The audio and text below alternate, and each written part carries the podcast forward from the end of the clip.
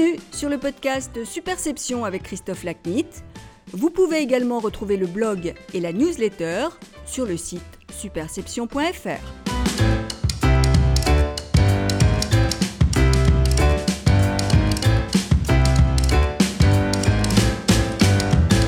Bonjour, je suis ravi de vous retrouver pour ce deuxième épisode du podcast Superception. Aujourd'hui, mon invité est Béatrice Mandine, directrice exécutive de la communication et de la marque du groupe Orange depuis 2013. Dans cette fonction, elle supervise 1200 communicants en France et à l'international. Béatrice a été désignée deux fois par l'étude V comme V de Vincent de la Vessière, qui est réalisée auprès de 170 journalistes, comme le ou la meilleure DIRCOM des 52 premières entreprises cotées de France. Béatrice et moi nous connaissons depuis plus de 20 ans, car nous avons débuté à la même époque chez Alcatel, et je la considère comme ma sœur dans le milieu professionnel.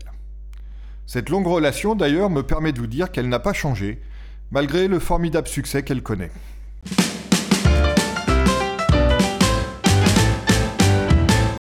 Béa, bonjour. Merci d'être la deuxième, j'espère pas la seconde d'ailleurs, euh, invitée du podcast Superception. Bonjour. Alors, toi, ton enfance et euh, donc euh, ensuite une partie de ton parcours a été structurée par le fait que ton papa était officier de marine. Oui, bah, on choisit pas hein, entre nous, mais ce que je peux tirer comme euh, enseignement de cette enfance, déjà, il faut, ce qu'il faut voir, c'est que c'était plus un environnement sympathique. Hein. Je ne cherche pas à faire pleurer dans les chaumières. En revanche, ce qui est vrai, c'est que le moins qu'on puisse dire que c'était, assez dynamique et assez mobile, puisqu'on déménageait tous les deux ans. Que euh, moi, j'ai passé euh, toute mon enfance à ne pas savoir où je ferais ma rentrée en mois de septembre alors qu'on était au mois de juin. Et, finalement, je pense que ça développe quand même une forme de flexibilité et de sociabilité à l'évidence, puisque à chaque étape, on est obligé de se reconstruire un, environnement, un, réseau. Euh, et donc ça, c'est clairement quelque chose qui m'a servi, en tout cas dans ma vie, euh, dans ma vie d'adulte, euh, indiscutablement. Ensuite, donc tu as, on s'est fini dans la communication, mais avant d'arriver dans la communication, tu as eu un parcours un petit peu sinueux, ce que les gens ignorent largement. Alors avant d'arriver à la communication, effectivement, je me suis un peu cherchée. Donc euh, c'était un peu, euh, j'avais la chance d'avoir plutôt un bon dossier, donc euh, j'ai choisi ce que je voulais faire depuis toujours, qui était un rêve de petite fille, c'est-à-dire être vétérinaire, où je suis rentrée en prépa veto dans la meilleure prépa de veto de France, donc il m'a un peu déracinée de mon sud natal, puisque c'était à Joinville-le-Pont. Et j'ai pas du tout adhéré euh, à l'ambiance des classes préparatoires. Donc euh, j'ai quitté cet environnement au bout d'une quinzaine de jours. Comme il fallait bien faire quelque chose et que j'étais basée à Paris, j'ai poussé la porte du lycée Saint-Louis où je suis rentrée en maths sup. Et puis ça me plaisait toujours aussi peu de faire des maths et de la physique toute la journée. Finalement, c'était pas ça. Ce pourquoi euh, j'avais envie de me lever le matin. Et donc j'ai poussé une autre porte et je me suis inscrite en fait de médecine. Euh, dans une fac qui était à l'Odéon, qui était ultra scientifique aussi, puisque les facs ont des, tous des programmes qui sont différents, différenciés, les facs de médecine.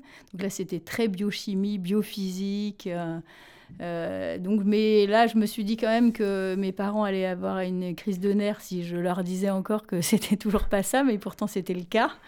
Et donc j'ai cherché une autre voie qui euh, soit aux, antipodes et qui ouvre plutôt l'esprit. Et la chance que j'ai eue, c'est qu'en fait, en première année de médecine à l'Hôtel Dieu, on passait des équivalents d'UGB à Jussieu, dans la fac était, euh, auquel on était associés. Et que ce DUG, je l'ai eu, et donc j'ai pu préparer euh, le concours de l'école supérieure de journalisme, où il, il fallait bac plus 2. Où c'est effectivement nettement moins scientifique. Voilà, c'était beaucoup plus ouvert. Et qu'est-ce qui t'avait conduit à l'ESJ C'était Non, ce qui m'avait conduit à l'ESJ, enfin, c'était le journalisme et c'est l'écriture. J'ai toujours aimé, et j'aime toujours euh, l'idée de d'écrire et d'écrire pas forcément des romans, c'est pas mon aspiration, mais en tout cas de structurer une pensée, d'argumenter. Et ça, c'est évidemment euh, l'apanage du journalisme, mais surtout, euh, ça sert, on le voit aujourd'hui, dans les métiers de communication. Donc après, tu rentres dans la filière communication professionnelle Alors, pas tout de suite, parce qu'en fait, dans le cursus d'école de, journalisme, on fait énormément de stages. Donc, j'ai fait beaucoup, beaucoup de rédaction hein, de, pendant ces années-là. Mais euh, il y a une vingtaine d'années, la presse, euh, et la presse française en particulier, n'allait pas forcément bien. Donc c'était hyper intéressant ce qu'on faisait dans les rédactions, mais on n'était jamais payé, pour le dire très prosaïquement. Donc il y a un moment où je me suis dit qu'il fallait peut-être que je m'assume par moi-même. Euh, et du coup, j'ai eu l'opportunité de rentrer dans l'industrie, dans l'industrie des télécoms, ce qui était une belle chance déjà au départ, en rentrant chez ce qui s'appelait à l'époque la Compagnie Générale d'Électricité, et euh, ils étaient à la veille d'une grande convention euh, de changement de nom pour passer de CGE à Alcatel-Alstom. Et ils avaient besoin de petites mains en com interne à l'époque. Je suis rentrée en com interne. Puis assez rapidement, euh, comme j'avais un peu le virus de l'information, bifurqué vers la presse. J'ai bifurqué vers la presse, exactement. Bah oui, c'est là qu'on s'est connus. Exactement. Et c'était le, début de l'aventure Alcatel qui était euh, assez fantastique et qui a été assez formatrice pour beaucoup de talents de la communication d'aujourd'hui quand même. une mafia, oui. il, y a une mafia. il y a la mafia Paypal et il y a la mafia Alcatel. il y a la mafia Alcatel. bon, donc là, ton parcours a été... Euh, qu'est-ce que tu dirais comme principaux points de, de, ton parcours? Il y a eu, évidemment, il y a eu de la com de crise, beaucoup. Il y a eu le positionnement dans les mobiles. Euh, qu'est-ce que tu retiens? Alors moi, le lien, ça a toujours été euh, vraiment les métiers de l'information. Et euh, plus tard, on a appelé ça les, métiers de l'influence. Mais clairement, moi, je suis partie de là. À, à, plusieurs niveaux. Donc l'opportunité, c'était une communication très institutionnelle. Donc là, on est très exposé au service de presse euh, d'Alcatel. Donc forcément, on se coltine à la crise. Et puis, il y a eu toute l'affaire qui a duré longtemps, euh, l'affaire dite euh, France Télécom Alcatel. donc déjà, il y avait déjà France Télécom. Hein. c'est comme si le chemin était tracé. Donc ça, c'est là où j'ai fait mes premières armes, on va dire, dans ce domaine-là. Et puis après, il y a eu l'aventure de la communication plus grand public avec les mobiles. Et ça, c'était une aventure assez passionnante, hyper internationale et ce qui n'est pas euh, non plus l'apanage de tous les groupes français, parce qu'il y a euh, le groupe Alcatel était un vrai groupe international, et qui malheureusement s'est terminé un petit peu euh, rapidement, puisque aujourd'hui les mobiles d'Alcatel, ils sont chinois. et ça, ça, ça, a duré quand même quelques années, dans lequel on a construit un discours grand public, et ça c'était assez sympathique, parce que quand on fait de la communication, le fait d'avoir une ouverture grand public, ça donne euh, tout de suite une envergure un peu plus large. En tout cas, c'est un, un, champ à découvrir aussi et euh, que m'a permis euh, cette expérience dans les, la division mobile d'Alcatel. Après, tu passes à Forestia. Avant ça, je suis passée d'Alcatel à une, à une, boîte de conseil en relations presse. On était deux avec moi, donc on n'était vraiment pas très nombreux. Et assez rapidement, je me suis dit, il faut que je retrouve un vrai job. Dans un vrai groupe. Dans un vrai groupe où finalement, euh, mais sans plaisanter, euh, ce que ça m'a appris cette période-là, c'est aussi que euh, moi, mon aspiration personnelle, en tout cas, elle était à participer à une aventure qui soit plus collective. Et en cela, le travail en indépendant me correspond moins. Euh, et j'avais l'impression de travailler toute seule d'une part, ce qui n'est pas euh, toujours le cas hein, parfois. Hein. Mais néanmoins, en tout cas, il me manquait une dimension collective et une dimension moyen terme. Je ne pourrais pas dire qu'on va jusqu'au long terme, ça n'existe plus trop. Et, euh, et en, en, fait, c'est aussi lié à notre activité, parce que quand on fait des relations presse dans une toute petite structure, on a des petites missions, on passe d'une chose à une autre, donc c'est assez passionnant en termes de curiosité, si on l'est. En revanche, euh, on a un peu le sentiment de, de, moi, de manque de suivi. Ouais, plus dur de construire.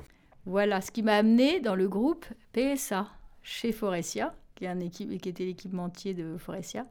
Et là, euh, là pareil, euh, c'est les joies de notre métier, puisque quand on s'appuie sur euh, une maîtrise de la communication dans, dans, une certaine sphère. On a l'opportunité de changer radicalement d'environnement. C'était le cas, puisque je suis passée des télécoms euh, à l'automobile. Et au démarrage, objectivement, j'y connaissais rien.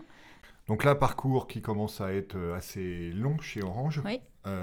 Qu'est-ce que tu retiens comme points les plus importants et comme enseignement? Euh, ce que je retiens, c'est deux choses, euh, deux aventures marquantes.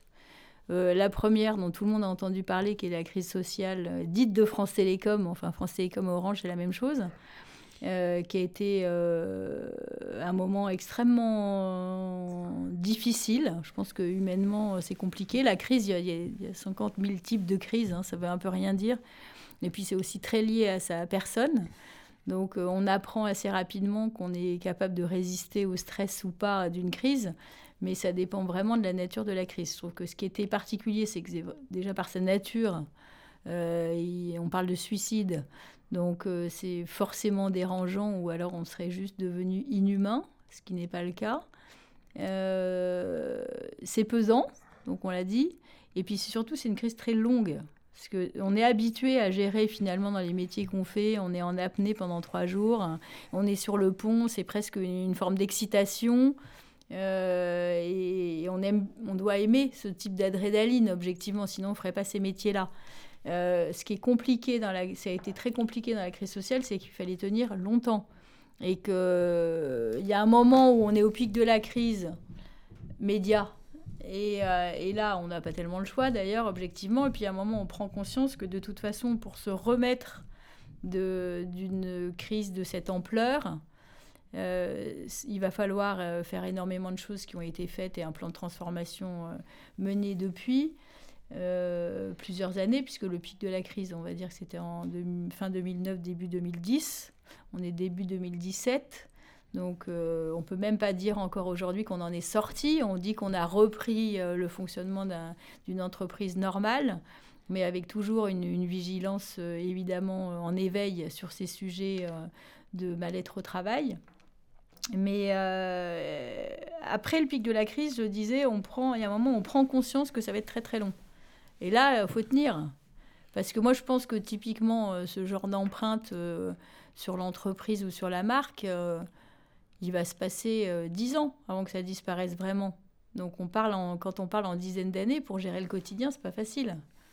Et, et ça, ça s'appuie. il faut quand même dire les choses comme elles sont, aussi sur un chef charismatique et empathique qui a fait qu'on a été capable de, revenir à une, pacification de l'entreprise.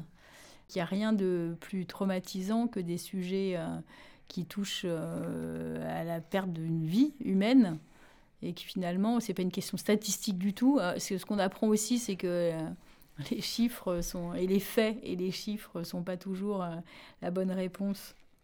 Et en tout cas, dans ce type d'environnement, ça ne l'était pas puisque on l'a dit plusieurs fois, il y a l'élément statistique qui a toujours été euh, qui est indiscutable, c'est que euh, si on parle de taux de suicide, le groupe France Télécom a toujours été en dessous du taux de suicide de la France. Et pourtant, ce n'est pas un élément de réponse, parce que là, on a manqué l'empathie. Et que s'il y aurait même qu'un seul suicide, c'est un suicide de trop s'il est euh, imputable à l'entreprise. Est-ce que tu as appris aussi de cette expérience quelque chose en termes de management d'une équipe qui pouvait aussi émotionnellement être touchée par, par ces événements dramatiques? Alors, en termes de management, euh, il faut comprendre que ce type de situation, ça se gère en, circuit assez fermé. Euh, pour des tas de raisons d'ailleurs, euh, dont certaines je ne saurais pas les expliquer, je les ai vécues, je les ai constatées. D'abord que quand survient ce type de crise, il y a des gens que ça, assomme, donc qui, qui, sont, juste plus là, donc il faut, faire avec ceux qui tiennent debout, hein, entre guillemets. Ça fait des équipes assez resserrées. Et c'est un peu comme avoir fait la guerre avec quelqu'un. C'est-à-dire que ces équipes-là, il y a une vraie, euh, une vraie complicité, évidemment. On a passé des heures et des heures ensemble. Hein. Donc, euh, il y a une vraie complicité qui se, qui se noue. Et au-delà de la complicité, on a un sentiment d'avoir fait un truc euh, fou, un peu comme les gens qui reviennent de la guerre, encore une fois. Il y a, ils témoignent tous de quelque chose qui les lie qui n'est pas facile à décrire, mais qui fait qu'on euh, a le sentiment d'avoir vécu quelque chose de très dur ensemble et que ça reste, ça, perdure dans les relations qu'on a après. Euh, donc oui, c'est ça que j'ai retenu en termes de management et qu'il ne faut pas forcément euh, essayer d'entraîner des gens qui ne sont pas à un moment donné capables d'entendre des choses. Sans non plus les exclure de cette sorte de fratrie que la crise génère. Voilà, Donc après, on n'était pas du tout dans une optique à, garder l'information pour le pouvoir, puisqu'on avait plutôt envie de l'information, elle était partout, de toute façon, le sujet n'est pas là. ce que ça m'a beaucoup appris humainement aussi, je pense, mais c'est la, la, puissance de la transparence et de l'honnêteté. C'est-à-dire que ce qu'on a fait tout de suite, et ça c'était l'empreinte de Stéphane, mais euh, Richard euh, à l'époque, c'est d'ouvrir de, les portes de ce groupe, de montrer ce que c'était que la réalité de l'entreprise, euh, avec bah, une, un groupe de journalistes, caméra à l'épaule, en permanence dans le dos, c'est pas des plus agréables. On n'a pas forcément envie de faire ça à un moment donné, mais c'était nécessaire pour démontrer qu'on n'était pas dans le déni, que s'il y avait un vrai problème et qu'on leur donnait à voir euh, ce qu'était la réalité de cette entreprise, qui était quand même bien moins noire que ce que ce qu'en dépeignaient les journaux par le prisme de ces quatre suicides, bien, bien entendu. Autre aventure de nature complètement différente, le changement de marque. Oui, alors bien plus souriant pour le coup, puisque là, c'était dans un autre registre, euh, un héritage que, que j'ai trouvé en arrivant, qui était la, la Belle Endormie ou la pépite de la marque Orange. Je dis La Belle Endormie parce que c'est une marque qui avait une vingtaine d'années. Marque anglaise à l'origine, hein, c'est ça Une marque qui a été créée en Angleterre en 94, qui n'avait pas ou très peu bougé depuis. Hein. je pense, j'irais même jusqu'à dire pas du tout bougé depuis. Euh, donc ça, a généré deux bons côtés et deux, deux, faces d'une même médaille. La première, c'est que cette marque était très forte et très reconnaissable, puisque ses codes avaient été assez immuables pendant 20 ans. Euh, ça, c'est le bon côté. Le moins bon côté, c'est qu'en 20 ans, il s'était passé quelques révolutions, et notamment une qui est la révolution digitale, et donc elle était assez peu adaptée, ces codes étaient assez peu adaptés euh, au monde digital dans lequel on vit aujourd'hui. Et donc on a entrepris euh, et on a dû embarquer le comité exécutif d'Orange, un énorme boulot d'évolution de, la marque Orange. Donc faut avoir en tête que les sujets de branding ne sont pas les sujets qu'on apprend forcément euh, ni à Polytechnique ni à l'ENA. Donc c'était très loin de leur quotidien. Euh, mais en même temps, euh, à la fois notre patron Stéphane Richard a, intuitivement senti qu'il y avait dans la marque un vrai, un vrai sujet de gouvernance, de soft gouvernance qui lui allait bien. Donc c'était un, actif qui était intéressant à réveiller. Et puis, dès qu'on s'est mis à expliquer ce que c'était que la marque, ses codes, ses attributs, ses idées de marque, c'est très conceptuel. C'est très intellectuel et finalement, ça a pas mal séduit le public du COMEX qui s'y est mis et qui a joué le jeu. Donc, on leur a fait quelques ateliers de, de, pour leur, leur, mettre la main à la pâte et, euh, tout le monde a quand même bien, bien, bien joué le jeu. Puis après, on a fait notre boulot de communicant au sens où euh, on a travaillé à l'architecture de marque, à ses codes, à sa nouvelle expression. On a, on a à peu près tout changé de la marque Orange, sauf le carré orange. Mais ce qui est intéressant, si je ne dis pas de bêtises, c'est qu'Orange, à l'origine, était plutôt une marque euh, challenger révolutionnaire et qui finalement a été utilisée dans un contexte France Télécom qui est tout euh, à l'origine sauf ça. C'est ça qui était un peu euh, surprenant, si on veut, c'est que à l'origine, la marque Orange en 94, elle a été créée par un opérateur effectivement innovant. Elle a toujours été assez singulière, hein, et elle était à une époque, il faut se replacer dans ces années-là, dans le secteur high-tech où tout s'appelait euh, tel ou comme quelque chose. Donc arriver avec une marque Orange, ça a détonné, euh, si je peux parler comme ça. C'était le Apple des télécoms. C'était un peu surprenant, oui. Depuis, il y a Litchi, enfin, il y en a plein de fruits. Hein, Depuis, on a inventé plein de trucs. Et, mais donc, à l'époque, Orange, c'était un peu détonnant. Et euh, cette marque, euh, on l'a quand même stretchée, enfin, on l'a, on l'a utilisée, alors que c'était une marque d'un opérateur anglais, et on l'a exposé de manière complètement internationale sur un opérateur qui était euh, pas seulement France Télécom d'ailleurs, on l'a on l'a internationalisé dans une trentaine de pays. Donc c'est passé d'une marque mobile anglaise à une marque convergente mondiale. Mmh. Donc c'est sûr qu'il y avait quelques adaptations à faire. Un peu de souplesse. Et, euh, et on ne s'était pas tellement préoccupé de ce sujet-là jusqu'à jusqu'à 2013 à peu près où on s'est penché, euh, bah, ça a pris quand même 18 mois hein, ou 2 ans, hein, à, redéfinir à quoi servait cette marque-là, ce qu'elle voulait dire, quelle était sa mission. Et on s'est appuyé beaucoup sur bah, les ce qui nous paraît être le ressort aujourd'hui de la relation client, euh, puisqu'on est un métier de service quand même avant tout. On va en parler tout à l'heure. Euh, et donc qui était euh, porté sur à la fois l'écoute et l'écoute active et la réponse pertinente qu'on apporte à ses clients pour les satisfaire. Alors aujourd'hui, quel est le sens porté par la marque Orange comparé à, ses concurrents? Et est-ce que tu peux expliquer comment vous êtes arrivé à incarner ce sens, les, les mutations que vous avez mises en œuvre par rapport à il y a quelques années pour arriver à cette situation actuelle qui n'est d'ailleurs probablement pas euh, définitive. Définitive. Alors aujourd'hui, la vocation de la marque Orange, euh, on va dire deux choses. D'abord, euh, Orange, ce que ça incarne, c'est la conviction, nous sommes un acteur du numérique et la conviction que le digital peut être un progrès pour tout le monde. Donc il y a une dimension quasi philosophique que nous, chez nous, on appelle Human Inside. Euh, et ça veut dire ce que ça veut dire, c'est-à-dire que l'innovation ne vaut que si euh, elle bénéficie à l'homme, au citoyen, euh, à l'enfant. c'est vraiment cette notion de facteur humain qui passe avant tout. Euh, ça englobe euh, un peu notre histoire aussi. Je veux dire, on a une, vraie notion d'universalité. On ne fait pas, euh, on fait pas des produits pour une toute petite frange exclusive de la population qui serait hyper geek. On fait des produits pour tout le monde. Donc il faut qu'ils soient robustes et qu'ils servent et que l'usage soit large. Oui, et accessible aussi. Voilà, et accessible également. Mais donc ça, ce Human Insight, c'est vraiment la philosophie d'Orange aujourd'hui. Donc ça se démontre dans ces aspects d'innovation et dans ses, dans ses choix d'innovation. Ça se démontre aussi dans sa dimension sociétale, dans la Fondation Orange, dans tout ce qui touche euh, à la RSE d'une manière générale. Et puis sur un plan beaucoup plus commercial, euh, l'architecture de marque Orange, elle dit ce que ça veut dire. Elle, elle dit je veux euh, satisfaire nos clients euh, de manière incomparable et pour, pour répondre à leurs essentiels. Ce qu'on a appelé les essentiels aujourd'hui, c'est l'architecture de la marque Orange. C'est la maison, la famille, euh, la santé ou le bien-être, plus, plus largement, l'argent.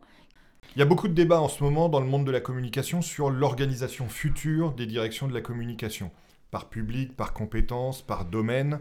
Euh, comment réagis-tu à ce débat et quelle est ta vision à moyen terme?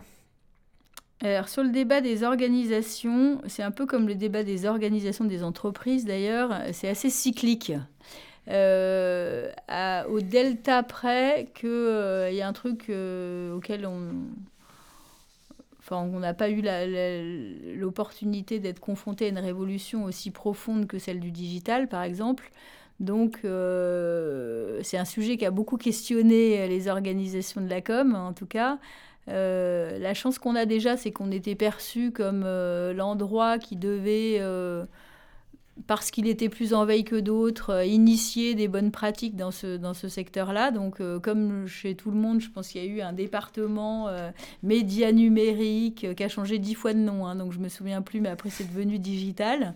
Et puis, moi, ça m'allait pas du tout parce que j'avais une vraie frustration d'avoir, en gros, euh, c'est comme si à une époque, quand on a commencé à travailler, je ne sais pas si tu t'en souviens, mais il y avait des départements internationaux. Moi, ça m'avait toujours fait marrer. Parce qu'en gros, on avait collé là tous ceux qui parlaient anglais. Et puis, c'est comme si le reste de la boîte continuait à vivre là. Puis on disait, on a un département international, donc euh, c'est eux qui s'en occupent. Et puis, au bout d'un moment, tout est devenu international dans un groupe international. Et ben, c'est un peu pareil. Pour moi, le digital, il est, par... il est partout. Donc, j'ai fini par exploser le département digital. Et répartir. Et distiller ses compétences dans chacune des, des expertises, on va dire qui se sont élargies. Donc il y a un pôle influence, il y a un pôle euh, image, il y a un pôle audience, il y a un pôle pub et il y a un pôle sponsoring. Voilà, moi j'ai la même réaction vis-à-vis des contenus, parce qu'il y a des directions de la com où il y a des gens qui sont en charge de produire des contenus, et moi je considère que produire des contenus, c'est le job intrinsèque de, tout communicant. Exactement. Donc euh, réduire la production de contenu à quelques membres d'une direction de la communication dans un département me semble euh, totalement euh, logique comparé à notre oui, fonction mais alors moi je pense que je pense qu'on a cette réaction-là aussi parce qu'on vient de l'écrit au sens ou de la production de contenu au sens strict. C'est-à-dire que si, si, intrinsèquement tu penses que c'est c'est ce qui fait la base de notre métier, euh, tu peux pas imaginer que tu le réserves à, un certain département qui le distribuerait après à des gens qui sont chargés de le diffuser. moi, ça me paraît dingue. Bah, mais ça me paraît dingue même quand tu fais de l'événementiel, tu produis du contenu, hein, il n'est pas forcément écrit. Oui, mais... moi, ça me paraît d'autant plus dingue que ma formation initiale, c'est d'écrire. Et que même, je vais même plus loin que ça, moi, je recrute des gens quand ils savent écrire. C'est-à-dire que rien qu'à la, structure d'un mail qu'on m'envoie, euh, je suis capable de dire si c'est des gens mm. avec lesquels je vais m'entendre ou pas. Mm.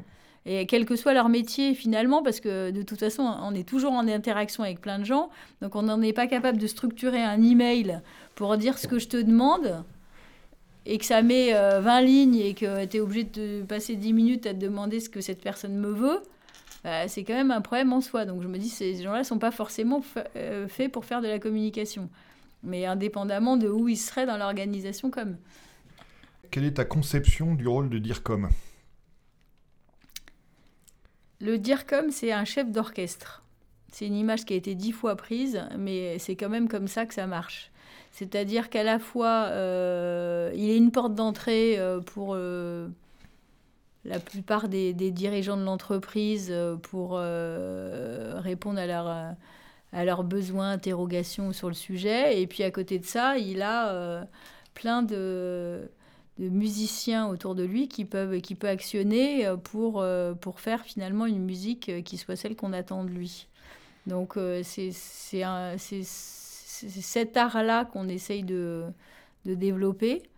c'est un métier de beaucoup d'humilité, au sens où il n'y a pas de règles, il n'y a pas d'automatisme, ça marche pas. même si on reproduit deux fois la même chose, on n'a pas le même résultat, parce que ça dépend vraiment des, il y a un émetteur, un récepteur, il faut que les deux soient en, bon fit pour que ça marche euh, excellemment. Et puis quelquefois ça marche pas, puis quelquefois on a de la chance, et quelquefois on n'en a pas. Enfin, ça fait partie de tout un environnement qu'on doit combiner, alors sur lequel on a euh, en partie la main. Hein. donc euh, et c'est pour ça que c'est intéressant de connaître bien son, écosystème.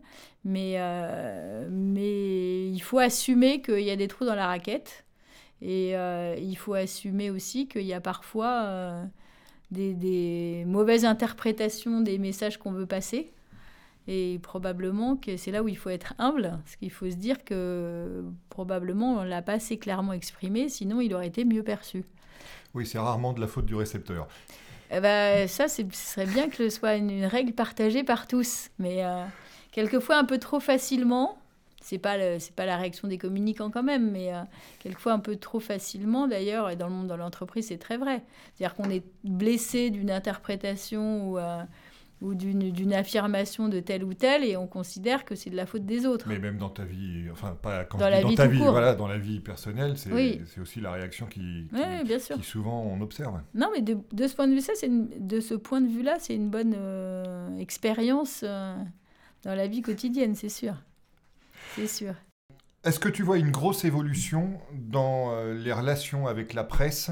Du fait de l'apparition de nouveaux influenceurs, euh, bon évidemment notamment sur euh, la sphère numérique et puis aussi du fait de la crise de la presse, incidemment. Oui, c'est exactement ce que j'allais dire. Moi, je vois une vraie dérive de la presse qui n'est pas tant liée à la concurrence que lui, fait, lui font les médias numériques, qui est plutôt lié à leurs difficultés financières, qui fait que c'est très tendu dans les rédactions, on le sait. Euh, du coup, ils sont un peu hystériques de la concurrence et du regard des autres supports. Ils sont sous pression. ils et ça de plus en plus de domaines de secteurs d'activité. Voilà, et du coup, euh, bah, du coup, ils ont, ils ont sans doute pas la sérénité nécessaire, ni le temps d'ailleurs, euh, très prosaïquement, de vérifier tout ce qu'ils font. Une espèce de course, du coup, euh, à la fois au, scoop, euh, dans le mauvais sens du terme et pas dans le bon sens, du truc qui fera le buzz. Et, euh, ils sont capables d'écrire une connerie pour pas que leurs concurrents leur volent la vedette. Et donc ça, c'est une vraie perversion du truc. et c'est lié à leurs difficultés financières. C'est lié au fait qu'ils ne se sont pas renouvelés assez rapidement, que personne n'a trouvé la martingale vraiment euh, efficace entre euh, le support écrit ou télévisuel et puis de support numérique, et que tout le monde se cherche un peu, euh, on peut quand même faire le constat un peu attristé qu'ils ont perdu beaucoup de temps, hein, parce qu'il y a une espèce de déni aussi du fait que ils étaient totalement immuables. C'est pas pour ne pas l'avoir vu venir, parce qu'ils l'ont tous vu venir, mais c'est une espèce d'arrogance presque qui fait qu'ils se sont sentis euh, absolument incontournables et dans l'état euh, où ils étaient. Oui, après, à leur décharge, c'est pas le seul secteur à avoir été pris par surprise par, par, le numérique et avoir mal géré la, transition à la gratuité. Mais... Non, pas du tout. ce qu'on peut dire quand même, c'est qu'ils euh, ont traîné plus longtemps. Parce que les autres systèmes, ils ont été désintermédiés ou ubérisés, comme on dit maintenant, parce que c'est la mode. C'est le truc à la mode qui, qui m'exaspère. Euh, ils ont été désintermédiés plus rapidement que la presse ne l'a été. Hein. La presse, ça fait quoi 15 ans qu'on parle de ça hein, Oui, puis les autres business n'avaient pas, le, pas le monopole de la pub dans les, dans les supports écrits qui permettaient de survivre plus longtemps. Donc, euh, bon, le problème de la presse, c'est que c'est essentiel pour notre démocratie et que du coup... Euh, sa, crise est plus inquiétante pour nous quand, quand, un autre secteur marchand périclite pour la même raison. Parlons quelques instants de tes attentes vis-à-vis des agences. Alors, les, agences, quand on est euh, Orange, on a quand même, on est très gâté parce qu'on a quand même, il faut le dire, les moyens de rechercher des, agences de, qualité et, et d'une envergure qui sont, qui nous garantissent quand même une profondeur d'expertise qui est très complémentaire de la nôtre. Donc euh, moi, ce que j'attends des agences partenaires avec lesquelles on travaille, c'est un, accompagnement qui soit enrichissant. Quand je dis ça, c'est que évidemment, quand on est dans l'entreprise, euh, on a la tête dans le guidon, selon l'expression consacrée, on a un vrai prisme et une vraie orientation euh, orange, si je prends mon cas. c'est toujours intéressant de confronter son point de vue, et euh, au, quotidien avec euh, des professionnels de la communication comme nous qui ont d'autres expériences avec d'autres marques. Donc ça c'est le premier, euh, c'est le, évidemment le, la première attente et la plus fondamentale à mon sens.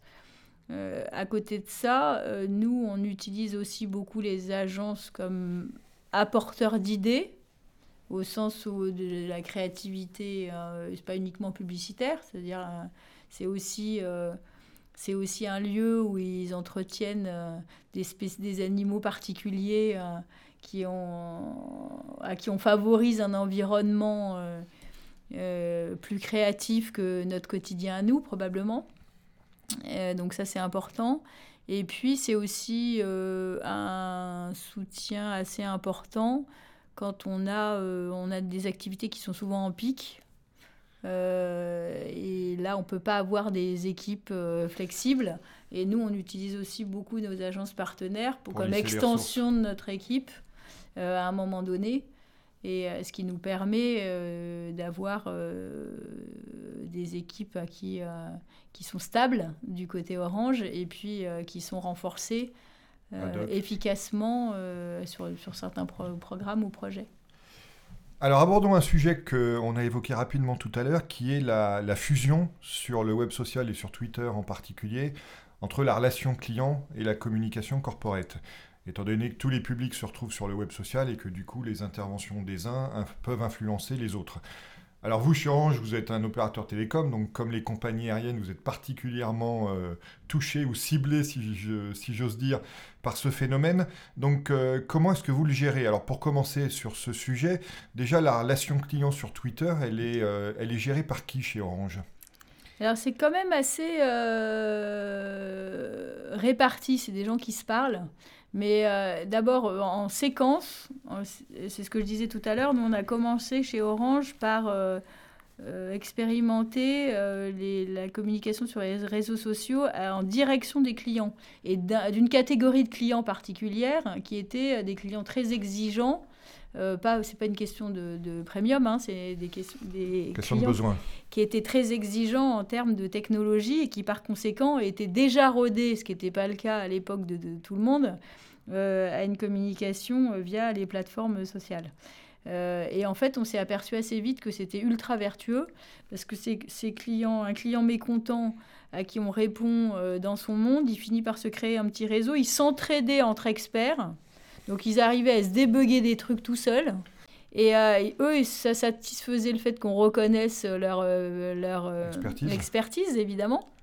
Et euh, égoïstement, moi je préfère qu'ils se parlent entre eux euh, sur des forums techno plutôt que d'aller dénoncer euh, un plantage de, ou un mécontentement ou un quelconque, une quelconque panne dans le Parisien, ce qui était jusque-là le seul ressort qu'ils avaient pour s'exprimer quand ils étaient mécontents.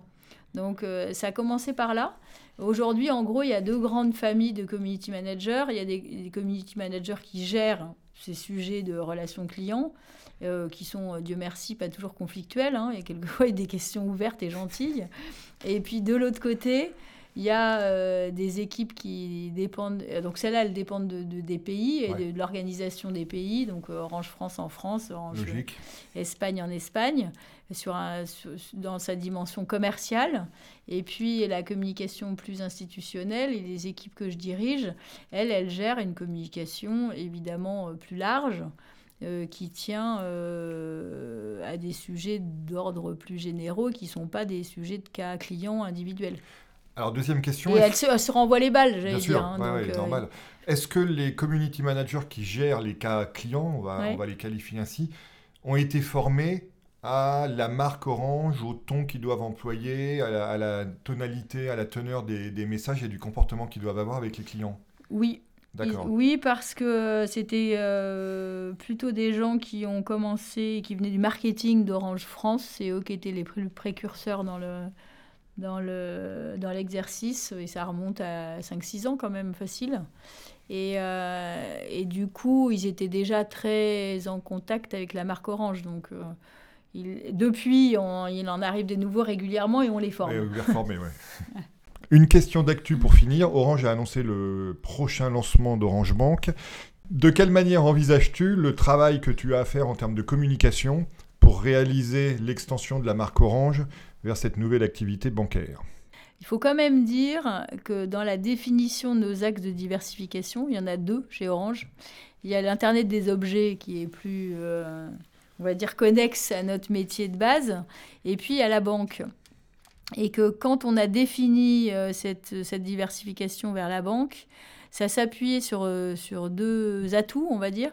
Le premier, c'est l'expérience qu'on a en Afrique puisque depuis des années, on travaille sur des services euh, de paiement mobile.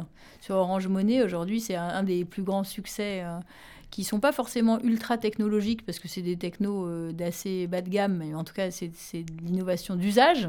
Oui, et il faut insister sur le fait que le paiement mobile, un, et positionne l'Afrique en leader quasi mondial dans ce domaine, et deux, révolutionne l'économie africaine à un, degré dont on n'a pas toujours conscience. Clairement, donc il y avait déjà effectivement cette expérience euh, d'Orange Money en Afrique qui est un succès euh, incroyable en termes d'usage.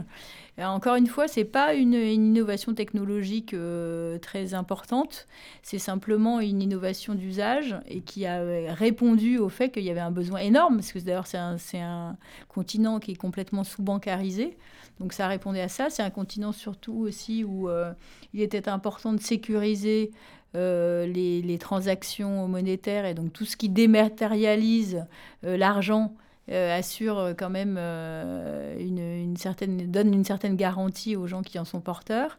Et puis c'est aussi un vecteur d'activité économique extrêmement important. C'est-à-dire que dès qu'on met un téléphone mobile quelque part en Afrique, ça crée une activité économique autour de lui parce que ça permet, euh, ça évite des déplacements, ça permet de gagner du temps et ça génère immédiatement euh, un petit pôle d'activité, un micro-pôle d'activité économique. Donc on s'est appuyé sur cette expérience. Et la deuxième atout qu'on avait, c'était précisément la marque Orange, puisque dans les, dans les études de marque, euh, on a la chance d'avoir cet attribut de confiance qui fait que euh, on, peut imaginer euh, sans problème confier son argent à Orange. Et ça, ça, a fait la différence puisque on a perçu à ce moment-là qu'on n'avait absolument pas besoin de créer une nouvelle marque, ce qui est le cas de tous les banquiers de la place aujourd'hui, et précisément parce que eux, ils avaient un risque de cannibalisation de leur cœur de métier, alors que nous, au contraire, on joue du fait qu'on a pignon sur rue, du fait qu'on a un réseau de distribution physique extrêmement présent. on a fait le choix depuis le premier jour de développer notre activité bancaire sous marque Orange, ça s'appellera Orange Bank, tout simplement. Et puis, deuxièmement, en corollaire de, des atouts d'Orange, il y a sa marque et son réseau de distribution physique qui, de toute façon, existe. Et donc, on va euh, dédier une partie euh, des mètres carrés qu'on a euh, en proximité de nos clients pour, pour servir cette nouvelle offre. Et alors, quel travail penses-tu avoir à faire justement sur la marque pour réaliser cette extension relativement naturelle? On a quand même une petite euh, adaptation euh, à faire de, parce qu'il fallait créer une marque fille qui s'appelle Orange Bank, donc avec euh, une partie des codes d'Orange, qu'on l'attribue immédiatement à Orange, mais quand même qu'on la, qu'on la lui donne une vraie personnalité à elle, puisque on a aussi l'ambition d'être un peu disruptif sur ce marché de la banque mobile qui aujourd'hui est plutôt un marché de la banque euh, traditionnelle devenu digital. Et nous, on a l'ambition de la faire carrément mobile, donc de tout faire à partir de son mobile. En natif, oui. Voilà. Euh, et on prépare euh, aussi les salariés d'Orange Bank. on leur apprend, parce que pour le coup, on a racheté une banque qui était Groupama Bank. Et donc, à, tous, à, à peu près 550 personnes et à ces salariés, il faut leur apprendre ce que c'est qu'Orange.